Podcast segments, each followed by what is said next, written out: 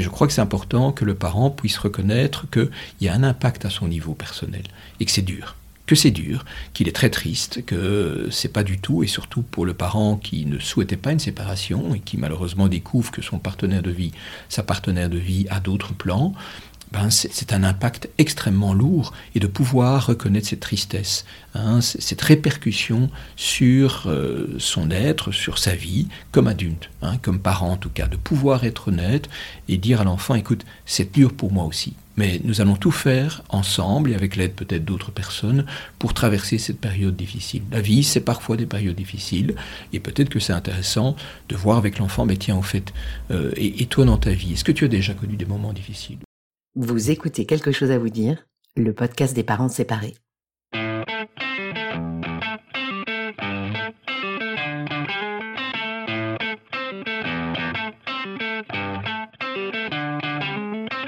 Comment dire à ses enfants qu'on se sépare?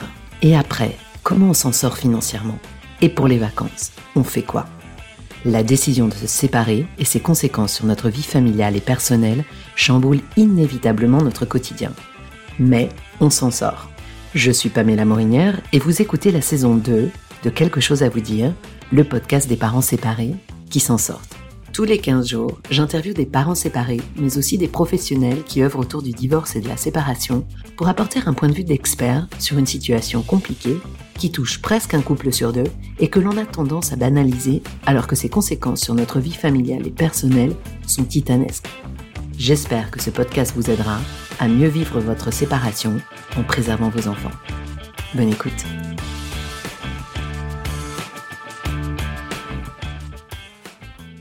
Salut les parents, j'espère que vous allez bien.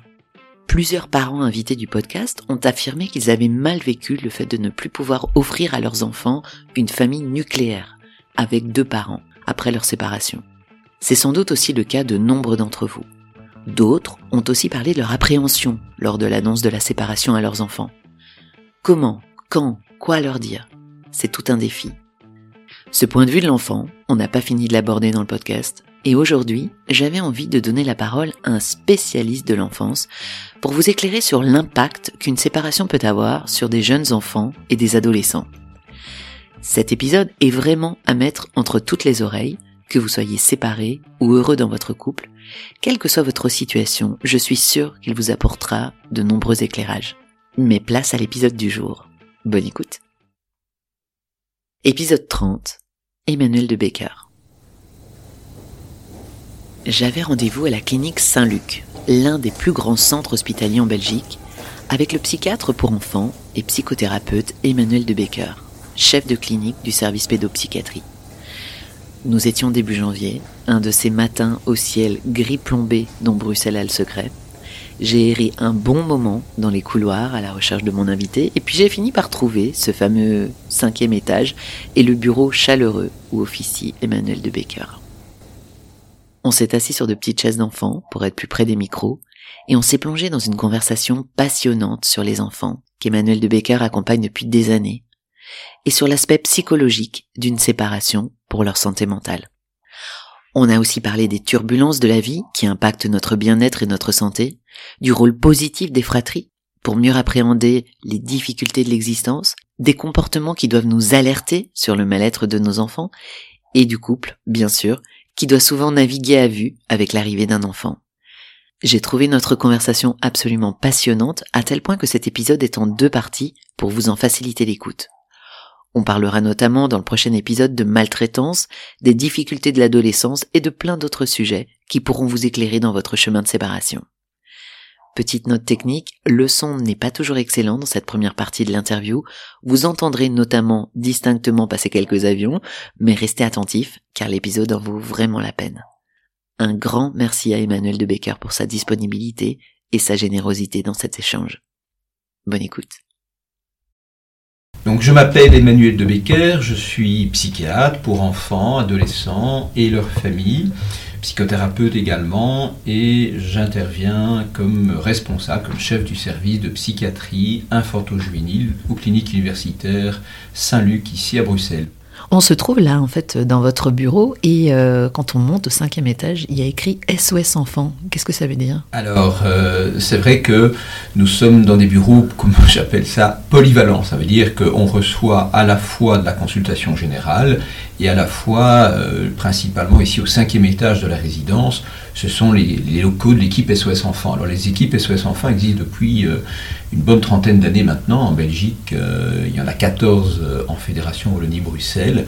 Ce sont des équipes vraiment spécialisées, multidisciplinaires, composées d'assistants sociaux, d'assistants sociaux, de psychologues, de juristes, de médecins, évidemment épaulés par tout un staff de secrétaires, qui ont comme mission de pouvoir évaluer quand effectivement des questions, des suspicions de maltraitance, qu'elles soient physiques, euh, sexuelles, psychologiques, euh, se posent par rapport à des enfants. Et donc c'est tout un travail d'évaluation, euh, voir un peu mais ce qu'il en est de ce que l'on pense que l'enfant vit ou a vécu, les répercussions sur l'enfant, sur ses relations, sur son entourage, et une fois que l'évaluation est réalisée, nous proposons, le cas échéant, quand même tout un accompagnement thérapeutique qui peut d'ailleurs prendre des mois, voire éventuellement des années. Alors peut-être euh, qu'il est important de préciser que toute existence humaine est traversée, jonchée de traumatismes, hein, qui auront des répercussions selon différents critères. Notre personnalité. Il est clair qu'un événement euh, similaire aura des répercussions très différentes selon effectivement la personne, hein, son histoire de vie, sa personnalité. On sait qu'un événement euh, X ou Y peuvent avoir vraiment des conséquences, mais extrêmement durables chez la personne, hein, et parfois même euh, venir orienter toute, sa vie, toute son existence, parfois même pouvant participer ou précipiter des maladies chroniques. Hein. On sait combien la dépression, mais pas seulement la dépression sur le plan euh, psychologique, mais également des répercussions physiques, comme des maladies métaboliques, des maladies respiratoires, dermatologiques, peuvent effectivement trouver comme origine des traumatismes. Traumatismes qui ne sont pas suffisamment accompagnés, reconnus et donc soignés à leur juste valeur. J'aimerais quand même d'abord euh, revenir sur le sujet de ce podcast, qui est donc euh, la question de la séparation.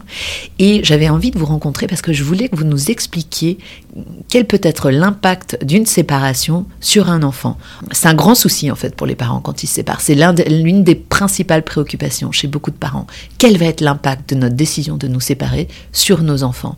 Vous, vous avez rencontré euh, des enfants toute votre vie, depuis des années, vous les auscultez, vous les, vous les examinez, vous les observez. Je leur offre un, espace de parole, de rencontre, effectivement. Alors, Alors qu'est-ce que vous en pensez? Qu'est-ce qui peut... C'est un grand gradient, c'est un, un, énorme gradient, parce que nous aurons effectivement des situations où les enfants sont d'une certaine manière soulagés d'une séparation, parce que depuis longtemps, ils sentent qu'il y a un poids il y a effectivement une pression à l'intérieur de la maison, dans la famille. Euh, il y a des désaccords, parfois tacites, parfois beaucoup plus latents, et l'enfant peut être soulagé aussi, et certainement quand il y a des faits et des actes de violence, que ce soit euh, par les langages, par le langage, que ce soit aussi par les coups, malheureusement. Alors, n'oublions jamais qu'une séparation ne va pas pour autant tout régler. On sait combien, euh, comme on dit, les, affres d'une séparation peuvent perdurer. Hein. la violence peut continuer au-delà d'une séparation, bien évidemment.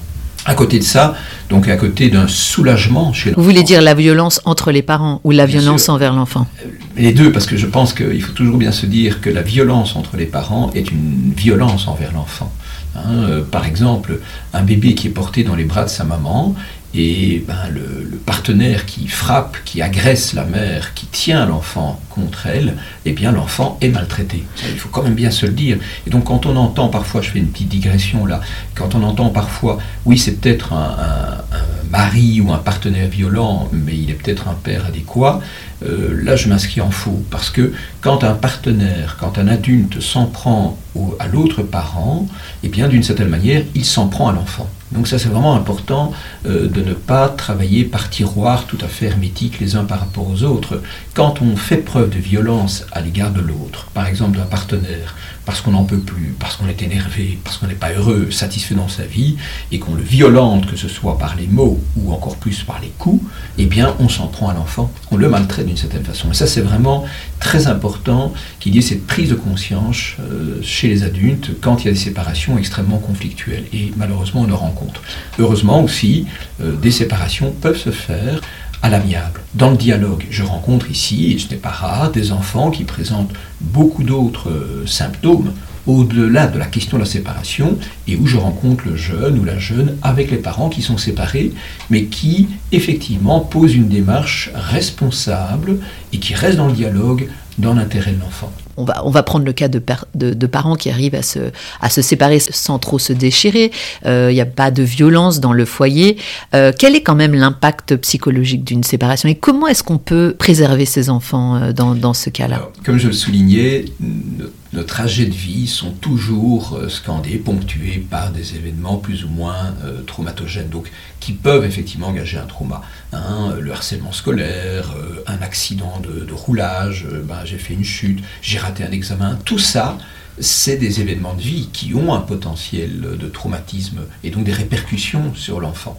La séparation fait partie de ces événements de vie. Donc on ne peut pas effectivement connaître une existence sans événements potentiellement traumatogènes. Et la séparation fait partie de ces événements-là. Donc l'important au niveau des adultes, quand ils ont des enfants, c'est de limiter l'impact, effectivement, de ces répercussions. Alors, comme je dis souvent, j'utilise beaucoup de métaphores avec les enfants, les adolescents et les parents aussi.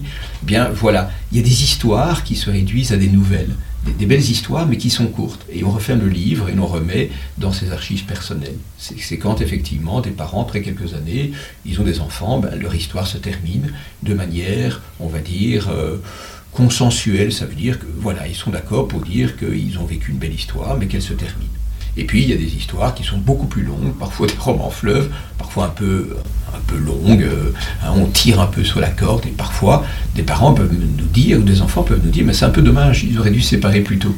Hein, donc voilà. Donc chaque histoire est singulière, chaque histoire est particulière, donc c'est toujours extrêmement délicat de tirer des, grandes lignes générales, des généralités par rapport aux séparations. Un enfant n'a pas à tout savoir, évidemment, sur la vie euh, des adultes, c'est clair. Il y a des, parties qui appartiennent aux adultes et qui n'ont absolument pas à être révélées.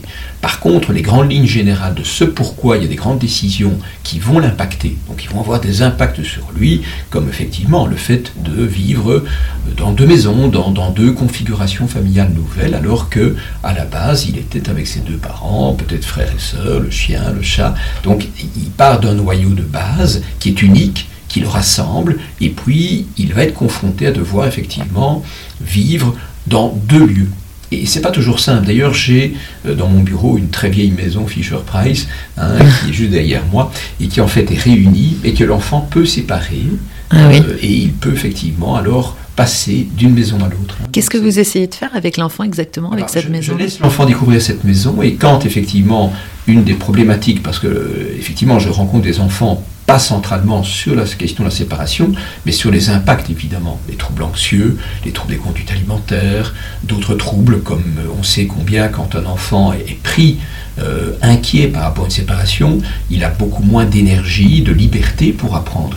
Hein, à mhm. l'école par exemple. Et donc les troubles d'apprentissage peuvent tout à fait être corrélés effectivement une séparation qui, qui occupe son esprit, parce que justement il n'y a pas ces dialogues, comme je disais, parce que les parents ont voulu le préserver, mais d'une manière peut-être extrême.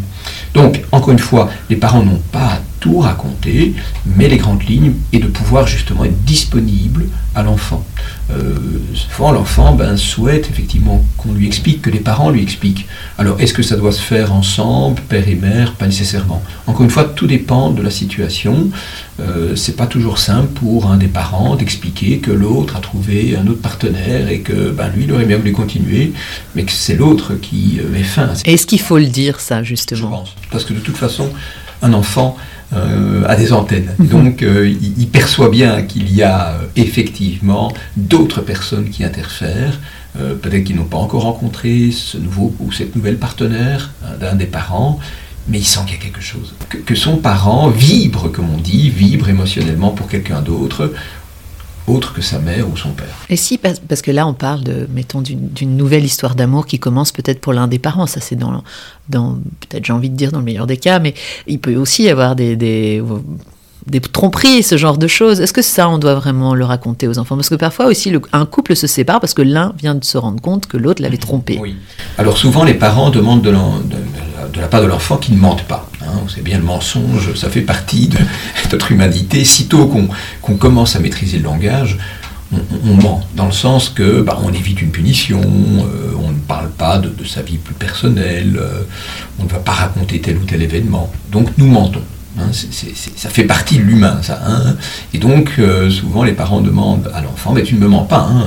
Et donc, il ne faudrait pas que le parent qui attend de l'enfant ce respect de l'honnêteté, du fait d'éviter le mensonge, que le parent lui-même euh, s'enferme dans des mensonges en disant non, non, mais tu sais, non, non, je n'ai personne, alors que l'enfant perçoit qu'il y a effectivement une vibration émotionnelle pour quelqu'un d'autre que l'autre parent. Donc là aussi, je, préconise le dialogue en, étant extrêmement clair qu'il ne faut pas tout raconter. Il y a des détails qui appartiennent vraiment au couple et aux adultes, mais les grandes lignes générales de l'histoire, hein, de refaire l'histoire avec l'enfant. Les enfants sont extrêmement, tout humain d'ailleurs, hein, extrêmement attentifs à l'histoire, hein, trajectoire, d'où je viens, qu'est-ce qui se passe maintenant, que va-t-il se passer et, plus on grandit, et certainement l'adolescent, et, cette période de la vie, l'adolescence, c'est cette période où on s'interroge sur d'où je viens, pourquoi je suis là, le sens de l'existence, et puis qu'est-ce que je vais devenir. C'est pour ça qu'il y a pas mal d'adolescents qui sont en panne, parce qu'ils bah, ne voient pas clair du tout, c'est le brouillard. Pourquoi aller à l'école Puisque de toute façon, je n'aurai pas de job et je ne vois pas ce que je pourrais faire. Donc par rapport aux séparations, c'est important que le parent soit honnête, euh, raconte, euh, c'est vraiment une narration de l'histoire de la famille et puis de pouvoir assumer le fait que voilà, les, plans ont changé. Les plans ont changé euh, parce que c'est ça aussi l'évolution, c'est de ne pas être dans une forme de rigidité et des événements de vie interfèrent avec nos désirs, avec nos intentions premières. Et même si à un moment donné, imaginons qu'il y ait eu un mariage pour le meilleur et pour le pire et on ne se séparera pas, eh bien voilà, quelques années euh, après, ben voilà, on doit revoir le plan.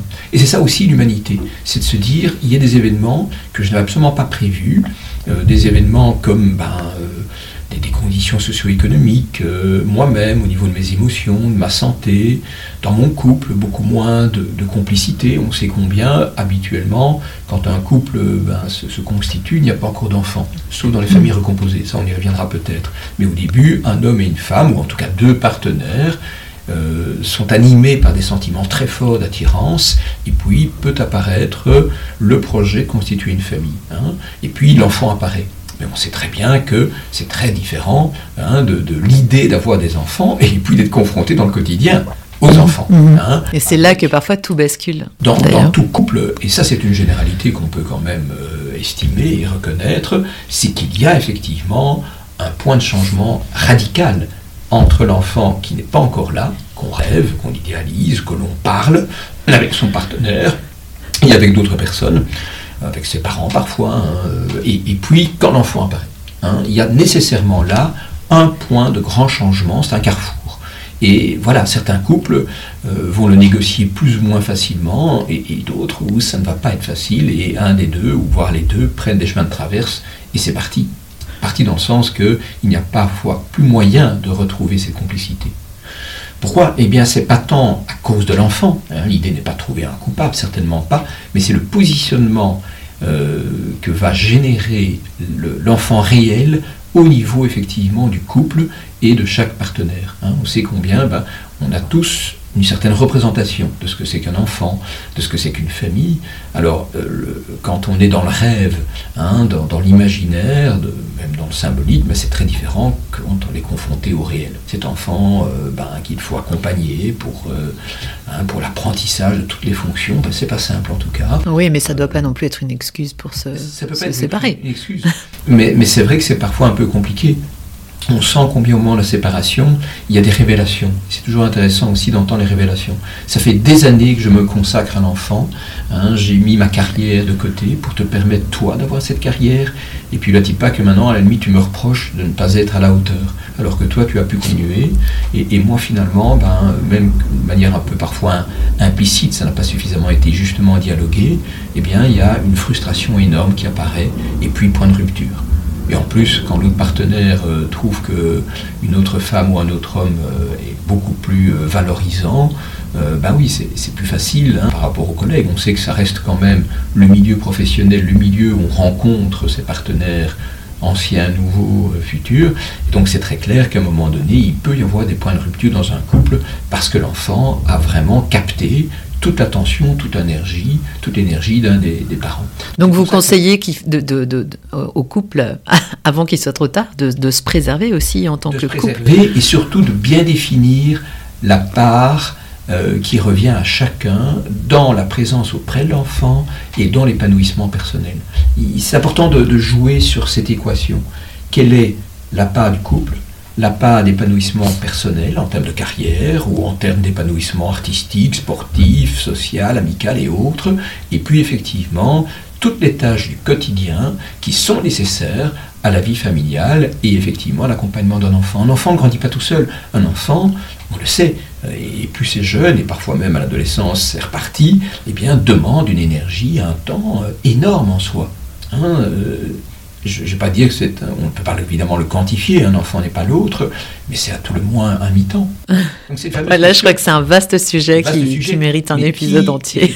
et, je le dis souvent aux, jeunes que je rencontre, et parfois il m'arrive effectivement d'accompagner des jeunes euh, bien au-delà hein, des 18 ans, hein, parce que ben, le lien s'est créé et que c'est pas toujours simple d'aller voir un autre thérapeute, même si je trouve qu'il y a aussi beaucoup d'intérêt à aller voir quelqu'un d'autre quand cela s'indique, évidemment. Eh bien, c'est toute la question hein, de, l'amour, euh, de, l'amour qui, comme on le dit, rend aveugle rend aveugle, mais, surtout fait que euh, on, croit que tout va s'arranger. Hein, et, c'est ça où je trouve que la sagesse est importante à pouvoir définir. Une sagesse de couple, c'est de pouvoir se dire, bon, euh, on ne va pas anticiper tous les problèmes, mais voyons un petit peu est-ce que pour toi c'est important une carrière? Euh, Est-ce que pour toi, euh, toute ta vie euh, associative, les amis, et on sait combien parfois des partenaires, ben, c'est ce besoin essentiel de vivre avec ses amis encore, et une, deux fois par semaine, il doit aller faire la brinque, comme on dit. Bah oui, mais alors quoi C'est l'autre qui doit s'occuper des enfants, mm. et lui ne peut pas avoir de temps personnel. Donc tout ça, ce sont des petits événements de vie qui peuvent, à la longue, s'ils ne sont pas parlés, eh bien, amener à des ruptures. Et des points de rupture qui vont alors amener à la séparation. On va, on va revenir euh, sur, euh, sur, sur les enfants et les signes, euh, les signes que l'on peut repérer en tant que parent, que l'enfant va mal. Vous avez parlé de, pas de décrochage scolaire, mais en tout cas de difficultés à l'école. À quoi il faut être attentif? Imaginez un couple qui vient de se séparer, qui veut tout faire pour que l'enfant ne souffre pas de cette situation. À quoi est-ce qu'il faut être attentif et quand est-ce qu'il faut s'alarmer quand on observe son enfant? Le traumatisme, en tout cas. Une séparation est traumatogène. Ça veut dire qu'elle peut effectivement amener des conséquences, c'est n'importe quel individu. On l'a vu avec les attentats, enfin, les exemples sont multiples. Ça génère de l'angoisse. Alors l'angoisse fait partie de notre humanité. Nous avons des peurs, nous avons effectivement euh, parfois des peurs sans objet, parfois des peurs avec objet, ça veut dire qu'il y a effectivement des motifs. Et la séparation peut évidemment constituer un des grands motifs de source d'angoisse. L'angoisse se manifeste différemment selon les personnalités. Ça peut être effectivement euh, des peurs par rapport à l'endormissement, les troubles du sommeil, c'est assez classique. Hein, euh, les, peurs par rapport au fait de, tout ce qui est à l'extérieur de la maison. Hein, on sait que euh, ben, la famille, la maison représente ce que j'appelle le QG affectif. Ça veut dire que c'est idéalement le lieu où on se sent protégé, on se sent effectivement euh, aimé, euh, soutenu, en tout cas. Malheureusement, il y a des situations, on en parlera peut-être, des maltraitances, où c'est là le grand paradoxe. C'est le lieu où on est effectivement censé être protégé, qui malheureusement devient effectivement profondément et malheureusement parfois durablement inadéquat. Mais donc, l'enfant peut effectivement parfois redouter le monde extérieur. Hein, euh, alors que à partir de, 6-7 ans, ben, c'est cette ouverture au monde à travers l'école, à travers les activités parascolaires, euh, extrascolaires, hein, comme les activités sportives, artistiques, associatives, mouvements de jeunesse et autres. C'est cette ouverture au monde. Et donc, quand l'enfant est trop imprégné d'angoisse, il peut effectivement se replier sur lui-même et ne plus avoir cette force de découvrir le monde. Donc d'apprendre, euh, d'aller chez ses copains, euh, de participer à une activité sportive, se découvrir comme compétent, par exemple euh, au niveau d'activités artistiques, musicales, de danse, de céramique, enfin bon, tout ce qui est de l'ordre de la créativité. Donc en tout cas. un manque d'intérêt pour le monde autour de lui. Alors c'est pas tant un manque d'intérêt que cette peur à l'égard justement du monde extérieur. Il voudrait bien mais il peut pas. Il peut pas. Parce qu'effectivement, il est pris par l'angoisse. Et si cette angoisse perdure, l'envahit de plus en plus, ça peut vraiment alors amener à des, sentiments dépressifs. C'est que ben, je suis pas aussi bon qu'un autre. Euh, et ça peut amener vraiment à des états dépressifs flagrants chez l'enfant, comme chez l'adulte, un enfant qui ne croit plus dans ses compétences, qui croit qu'il est nul, qu'il est con, enfin bon, hein, vous voyez un peu ce qu'il en est, il y a un enfant qui va de plus en plus se replier. Alors là-dessus viennent évidemment se greffer hein, tous les réseaux sociaux et les activités d'écran. Et donc on voit effectivement à ce moment-là l'enfant qui ne sort quasi plus de sa chambre.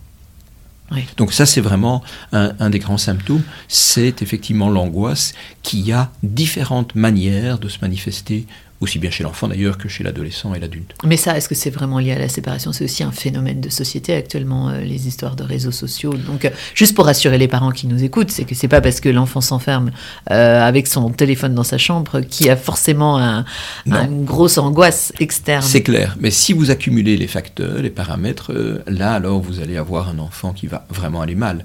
Hein. ici, ben, aux cliniques et pas seulement dans les hôpitaux, on a quand même nombre de situations de tentatives de suicide chez les jeunes filles, essentiellement chez les jeunes filles, hein, ces fameux médicaments qu'on trouve dans les pharmacies domestiques et qui peuvent avoir des impacts gravissimes, évidemment, chez les enfants et les adolescents qui prennent parce qu'il y a un trop-plein, si vous voulez. Et quand il y a un trop-plein, eh bien, c'est pas tant qu'on veut mourir, mais de changer radicalement son contexte de vie.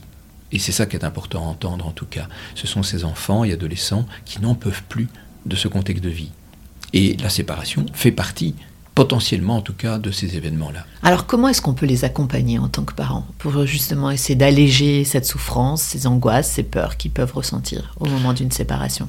Peut-être euh, et avant tout, comme je le disais, être honnête et ne pas mentir. Ça veut dire ne pas banaliser en disant à l'enfant, mais si tu vas voir, tout va bien aller. Euh, vous savez, souvent les adultes disent aux autres et aux enfants en l'occurrence, t'inquiète pas, ça va aller. Ben, c'est pas sûr. Et je crois que c'est important que le parent puisse reconnaître qu'il y a un impact à son niveau personnel et que c'est dur que c'est dur, qu'il est très triste, que c'est pas du tout, et surtout pour le parent qui ne souhaitait pas une séparation et qui malheureusement découvre que son partenaire de vie, sa partenaire de vie a d'autres plans, ben c'est un impact extrêmement lourd et de pouvoir reconnaître cette tristesse, hein, cette répercussion sur euh, son être, sur sa vie, comme adulte, hein, comme parent en tout cas, de pouvoir être honnête et dire à l'enfant, écoute, c'est dur pour moi aussi. Mais nous allons tout faire ensemble et avec l'aide peut-être d'autres personnes pour traverser cette période difficile. La vie, c'est parfois des périodes difficiles et peut-être que c'est intéressant de voir avec l'enfant, mais tiens, au fait, euh, et, toi dans ta vie, est-ce que tu as déjà connu des moments difficiles? Moi, je me rappelle d'un moment, est-ce que tu veux qu'on en parle un peu De, montrer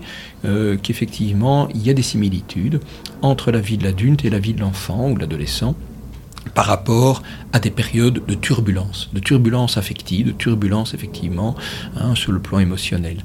Euh, donc, important d'être honnête et de pouvoir reconnaître l'impact sur l'adulte que nous sommes d'une séparation. Quand bien même on n'a on pas initié, mais aussi celui qui est initié, parce que celui qui est initié, la plupart du temps, va vivre une culpabilité en disant, bah oui, je mets fin à la famille et je me rends compte de l'impact sur mes enfants et peut-être aussi sur mon ex-partenaire. Euh, bah, je lui reconnais des, grandes qualités et je l'estime comme parent aussi de nos enfants. Euh, je ne voulais pas qu'elle souffre ou qu'il souffre, mais voilà. Ça, c'est dans le meilleur des cas, c'est quand il y a cette reconnaissance de l'impact sur soi, sur son ex-partenaire et sur les enfants. De pouvoir effectivement, alors, à ce moment-là, montrer que l'enfant n'est pas seul et que nous allons effectivement traverser cette période de grande turbulence ensemble et avec peut-être l'appui d'autres personnes, de la famille, des amis et éventuellement des professionnels le cas échéant. Voyez-vous, cette co-construction, c'est d'éviter l'isolement. Un enfant, ce qu'il redoute surtout, et certainement dans un contexte comme ici hospitalier, certainement quand l'enfant est confronté à la mort, à sa propre mort, c'est l'isolement, hein, c'est d'être seul. Et donc, c'est d'être le plus euh, en lien possible. Je crois que ce qui finalement soutient le plus un enfant, c'est de se sentir soutenu, de se sentir en lien avec d'autres humains. Je voulais juste revenir sur euh, justement la situation dans laquelle euh, les parents vont dire voilà, je suis triste. Et tu vois aussi, je trouve ça intéressant ce que vous, ce que vous dites. toi aussi, tu as connu des, des, situations difficiles. On remarque parfois aussi que les enfants, ils prennent la tristesse de leurs parents. Ils la portent.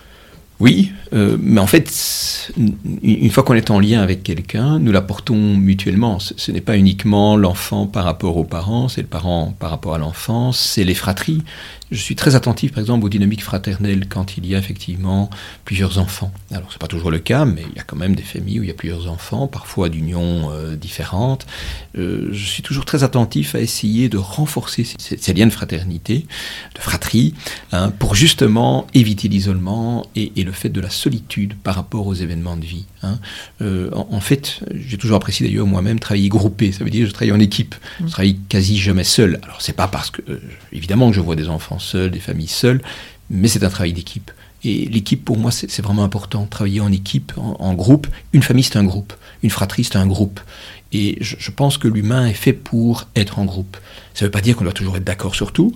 Il peut y avoir des conflits, il y a des moments de, solitude. C'est important d'être dans sa bulle à certains moments, réfléchir, euh, être bien avec soi-même. Et puis, effectivement, avoir ces dynamiques de groupe et avoir des projets de groupe. Vous avez des exemples de, travail en fratrie euh, qui ont porté leurs fruits? Ah oui, oui. Très concret. oui, très concret.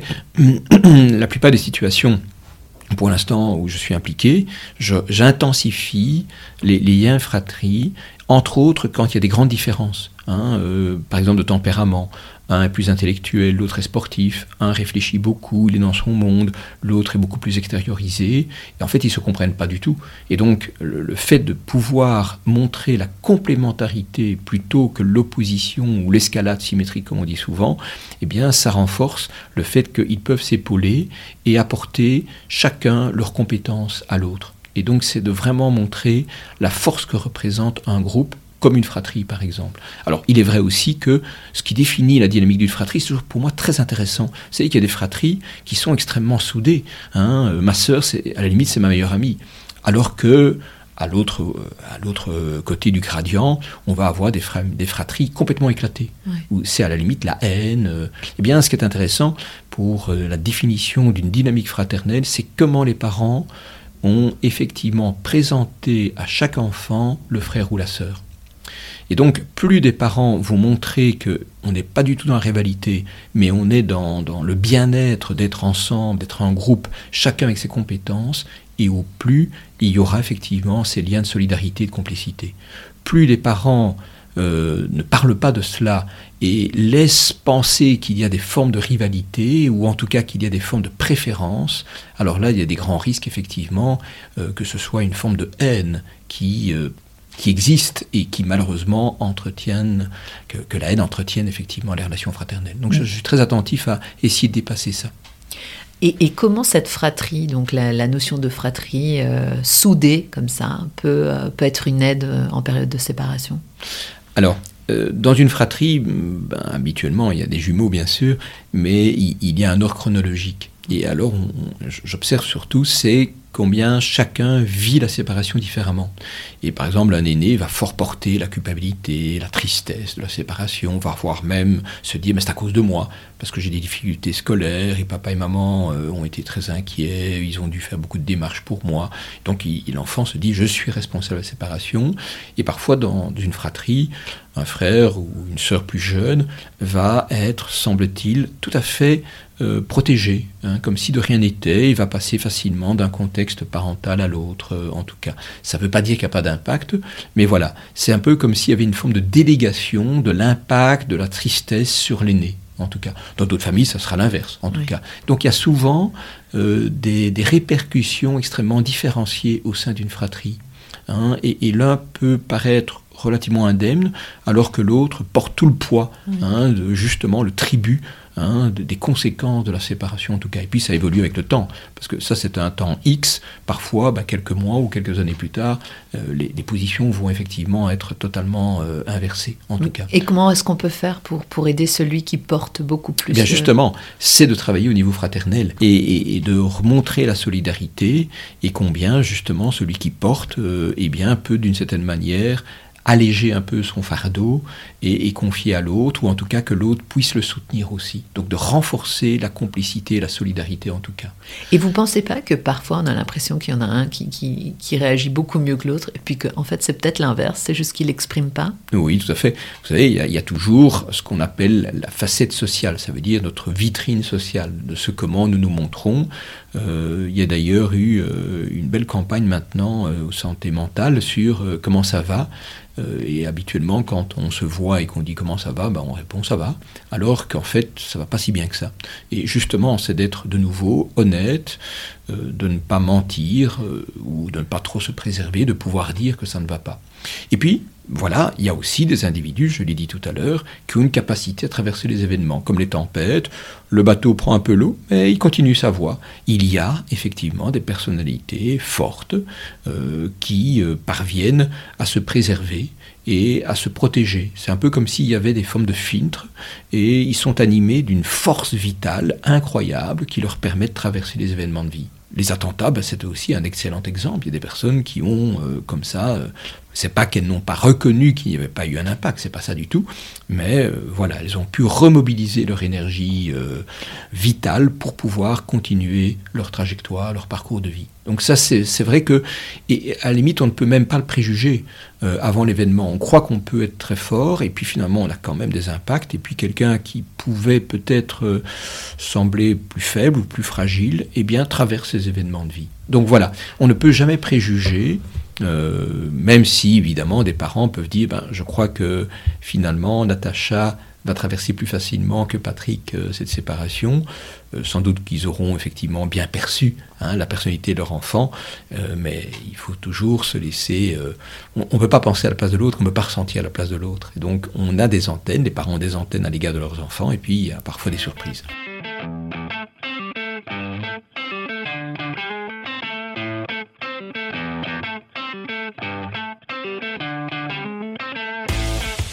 Merci pour votre écoute. Je suis Pamela Morinière et vous écoutez Quelque chose à vous dire, le podcast des parents séparés. Si le podcast vous plaît, n'hésitez pas à le partager, à en parler autour de vous et à lui mettre 5 étoiles sur vos plateformes d'écoute Spotify et Apple Podcast, ainsi que des commentaires positifs pour aider le podcast à remonter dans les classements et devenir plus visible.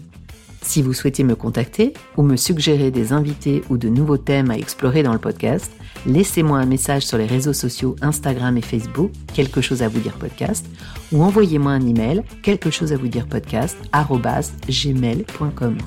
Quelque chose à vous dire podcast, gmail.com. Je vous lis et je vous réponds. Rendez-vous dans 15 jours pour un prochain épisode, et d'ici là, portez-vous bien. Ciao